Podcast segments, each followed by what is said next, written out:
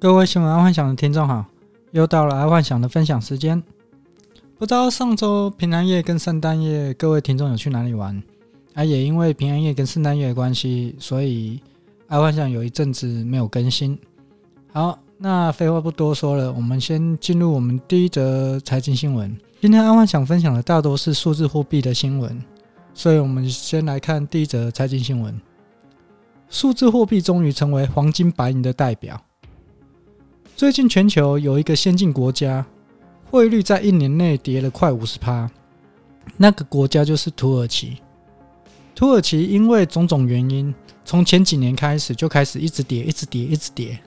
但这些都不是重点，重点是在虚拟货币的总人口数有十六趴的人在土耳其。从这里就可以知道一点，数字货币已经成为真正的黄金白银代表了。这该怎么说？以通常来说，黄金白银最好用的时候是在战乱的时候哦，譬如台湾的蒋中正撤离中国，带了一百万两黄金来台湾，但那也是因为蒋中正他有能力、有办法带那么多的黄金，普通百姓怎么可能会拿着那么多的黄金跑路？顶多就是随身家当，就是可以拿的身上背在身上，就这样而已。你不可能带太多的黄金在身上。基本上没有人会带着大量黄金跑路。那我们再说回去，土耳其，土耳其它本身没有战乱，对于人民，他没必要去换大笔的黄金跟白银，因为他们没有跑路嘛。然后这两个东西，其实普通商店它也不能做实体交易买卖，因为你不能拿着黄金或白银去 Seven Eleven 说我要买可乐，不可能会有人鸟你嘛。然后在这个时间点。数字货币就变成了最佳避风港，它可以免除土耳其币的跌价，还可以不用去买卖黄金的不变性。土耳其是全球第一个国家把数字货币具现化，不然之前还有很多的国家央行还有学者都在说，数字货币是绝对不可能取代黄金的。但从土耳其这个例子来看，数字货币就是黄金，因为。每一个人都可以去兑换，随时都可以有保值的效果。因为土耳其币在今年跌了五十趴嘛，然后他们又不想去换成黄金跟白银，因为放在身上总是危险。好，再来第二则财经新闻。第二则财经新闻跟第一则财经新闻是有关联的。土耳其重罚币安八百万里拉，以反洗钱为由，总统同日推加密货币合法草案。这则新闻跟刚刚第一则新闻，它是延伸出来的问题。就目前来说，土耳其国家已经运用全国之力去阻止他的人民去兑换外币、美金之类的，但是却无法阻止土耳其人去上网换成数字货币。土耳其政府啊，他去重罚币安，因为币安是土耳其最大的数字货币交易中心。但重罚之后啊。他同时之间也推了加密货币的合法草案。其实这背后的代表就是币安有可能会成为土耳其第一间的合法数字货币交易中心，或者是土耳其可能就直接放弃土耳其币，直接学萨尔瓦多那样把比特币当做法币。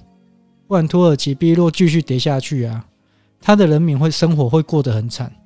想想看嘛，在一年前的时候有存款一百万。什么都没做，一年后变成只有五十万的购买力，而这个五十万的购买力，它还没有扣除通货膨胀哦。难怪土耳其人疯狂的开立加密货币账号，不然再让土耳其政府这样搞下去啊，它的汇率肯定是完完蛋了啊！当然，这当中是由美国背后在操作啦。我们先不管外在因素，就以单单土耳其币的汇率跌了五十趴，这个是很恐怖的事情。好，再来是第三则财经新闻。德意志银行公布二零二二年资本市场十大主题，预言六年内多数国家会建立 CBDC，也就是央行的数位货币。德国银行最近在办理内部投票，投票内容关于是否在于明年可以直接由银行提供加密货币给人民。这个结果看来答案是肯定的。最近，除了 Visa、Mastercard、JP Morgan 跟 Morgan Stanley 这些大型的金融机构投入加密货币，竟然连最保守保守的德国银行也要进入这个市场了，可以预见，明年开始各国央行对于数字货币的脚步应该会越来越快。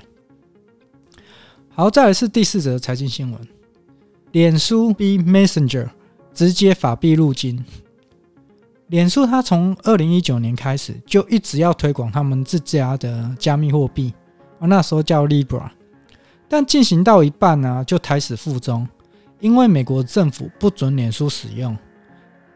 脸书的使用人口大概有十几亿，若是发行自己的货币，肯定会成为一方国家，就是可能脸书就成为元宇宙的一个国家，因为使用人口实在太多了，美国政府肯定。不可能让这个事情给发生。然后在那之后啊，几经波折，在于明年，脸书终于可以发币了。但脸书不再叫做 Libra，而是叫 Demi Coin。但说实在话，二零一九年脸书的名字我觉得比较好听，因为那是叫 Libra 嘛，叫 Demi 好像 Demon，就是好像恶魔的感觉。不管脸书是叫 Demi 还是 Libra。以后他在脸书的 Messenger，他就可以直接法币入金了，也可以一键就发币给别人。这个跟上星期爱幻想分享的 Line 的策略是一样的。Line 它也是靠着使用人口众多，它可以直接无痛转换，一键入金，一键发币。说到这里，最后爱幻想再分享一个小小新闻，就在于脸书啊，Dimi Coin 要上市之前。专门负责这个专案的总负责人他离职了，而离职这位啊，他是大有来头，他是 PayPal 前 CEO，他被挖来脸书做加密货币，但是最终脸书跟美国政府妥协了，做出来的脸书币呀不是他要的，他就直接跟脸书提离职了，而他的离职原因也很简单，他要创造出友善的金融环境，所以他在未来。一定会发布自己的加密货币，而且应该会更加的接地气。也就是说，呃，现在银行所做的，或者是脸书所做的，他应该会把它整合在一起。听众可以密切的追踪他，之后他所发的币应该会冲一波。而他如果要追踪他的话，他的名字叫做 David Marcus 啊，大卫马可斯。再来就是娱乐新闻。资产泡沫现身，顶级香槟今年标价八十趴，击败比特币。最近全球市场的奢侈品价格都往上冲一波，像是有年份的 Dawn 跟 Crew 都被炒翻天了。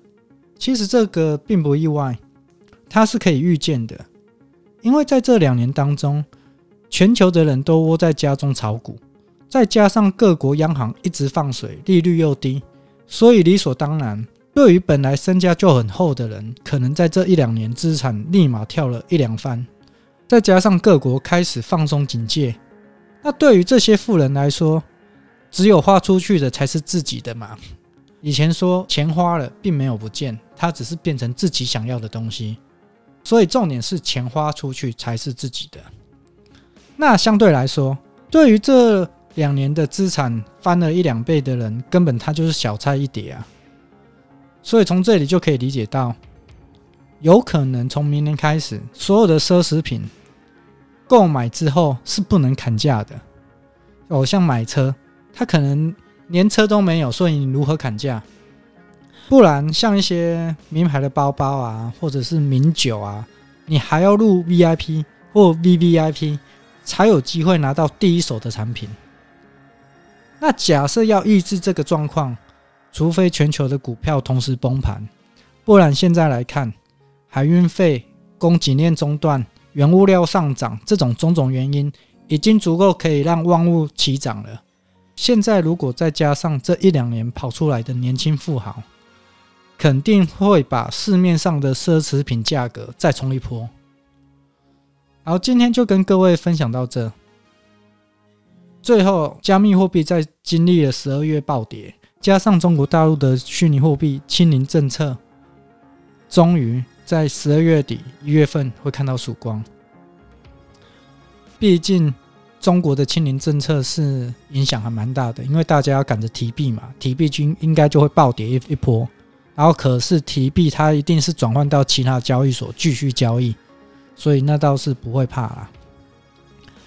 在最后再帮安幻想按个赞加分享吧，啊有空就用爱幻想的币安连结去注册币安，赶快赶快上车哦。嗯，好，拜拜，晚安。